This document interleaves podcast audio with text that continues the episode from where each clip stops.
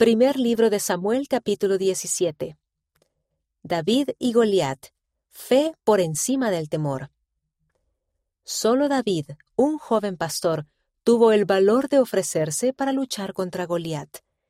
El rey Saúl le dijo que no fuera a luchar contra Goliat, pero él fue de todos modos, porque sabía que Dios estaba de su lado y tenía fe en él.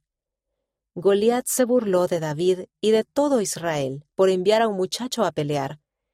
Pero la respuesta de David demostró su fe.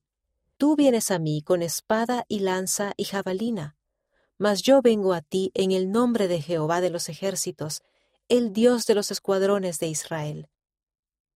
Primer libro de Samuel capítulo 17 versículo 45.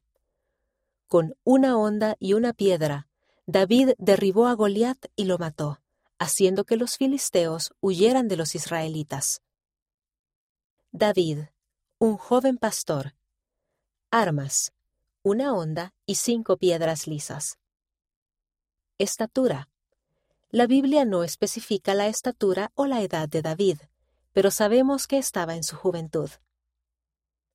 Goliat, un guerrero filisteo. Armas, lanza, espada y armadura que pesaba 67,5 kilogramos, o sea, 150 libras. Estatura, más de 3 metros de altura.